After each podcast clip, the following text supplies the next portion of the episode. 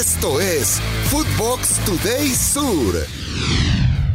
¿Qué tal, Footboxers? Hoy lunes 10 de abril te contamos las noticias que tenés que saber. Recuerda seguir arroba Footbox Oficial en redes sociales, seguir el podcast y activar la campana. River en la cima.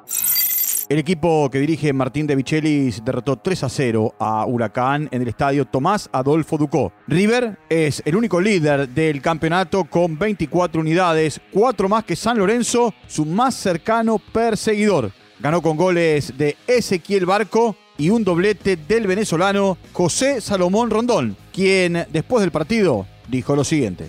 He venido trabajando desde, que llegué con, la intención de sumar, con la intención de hacer goles, pero bueno, eh, había que trabajar a full y hoy se me dio. Efectivamente, yo lo he dicho siempre desde que llegué, eh, no solo con, Miguel, sino con Lucas, igual con, Nacho. La cuestión es ir conociéndonos mucho más en los, en los entrenamientos y plasmarlo aquí en el terreno de juego, que fue lo que pasó hoy.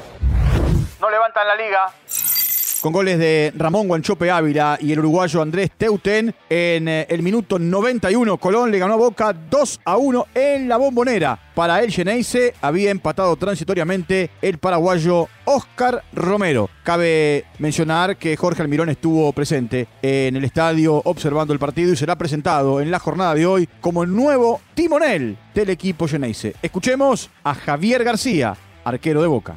Malo, muy malo todo, desde el comienzo hasta el final. Entramos boludo, nos hicieron un gol de boludo y terminamos también de boludo, así que es eso.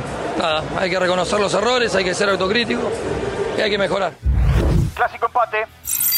News recibió a Rosario Central en una nueva edición del clásico Rosarino. El partido terminó 0 a 0. La Lepra y el Canalla repartieron puntos en los cuatro últimos de los cinco cruces del campeonato argentino. Además, se extiende la racha adversa de News de más de 14 años sin ganar el clásico en condición de local. Escuchemos a Fatura Brown, el arquero de Central.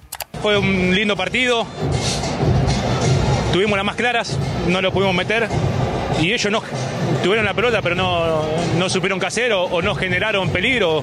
La verdad que casi no tuve trabajo en el arco. la Independiente. Estudiantes venció 2 a 1 el rojo en el estadio Libertadores de América. Los goles del pincha fueron convertidos por Corcho Rodríguez y Said Romero. Este último también había marcado en contra de su propio arco para el empate transitorio de Independiente. Los dirigidos por Pedro Monzón están en el lugar 23 en la tabla con 9 puntos y se espera la confirmación en la semana de la llegada del uruguayo Pablo Repeto. No pudieron con 10. Tigre visitó a Godoy Cruz en un partido que terminó 1 a 1. Hernán López abrió el marcador para el Tomba, mientras que Mateo Retegui lo empató de penal para el conjunto de Diego Martínez. Tomás Galdames se fue expulsado en el minuto 29. Esto dijo Retegui, postpartido. Muchísima bronca. Eh, creo que hoy, hoy hicimos un gran partido, sobre todo en el primer tiempo, cuando estábamos 11 contra 11, estábamos muy bien. Eh, cuando ellos reciben la expulsión y el penal, medio como que, que se acomodó un poquito el partido. Arremeten contra el arbitraje. Luego de la derrota de Atlético Tucumán ante San Lorenzo, el equipo decano dio a conocer un comunicado donde repudia el accionar del árbitro Fernando Espinosa, ya que consideran que perjudicaron al club y piden que él ya no sea designado para sus encuentros. El Diablito elogia a Messi. Claudio Echeverry, figura del sudamericano sub-17 de la Argentina, habló sobre su experiencia de entrenar con el seleccionado mayor, que salió campeón del mundo. Y, por supuesto, cumplió el sueño de conocer a Lionel Messi. Esto dijo en Ecuador. Estar ahí con los campeones del mundo, la verdad que fue un día inolvidable. Fue cumplir mi sueño también de, conocer a Messi. La verdad que todavía no caigo de ese momento. No, significa mucho ese mejor jugador del mundo de, que chico que lo miro, la verdad que es un ejemplo para todos. El próximo martes 11 de marzo el seleccionado sub-17 jugará su primer partido del hexagonal ante Chile. Cierra gira con goleada.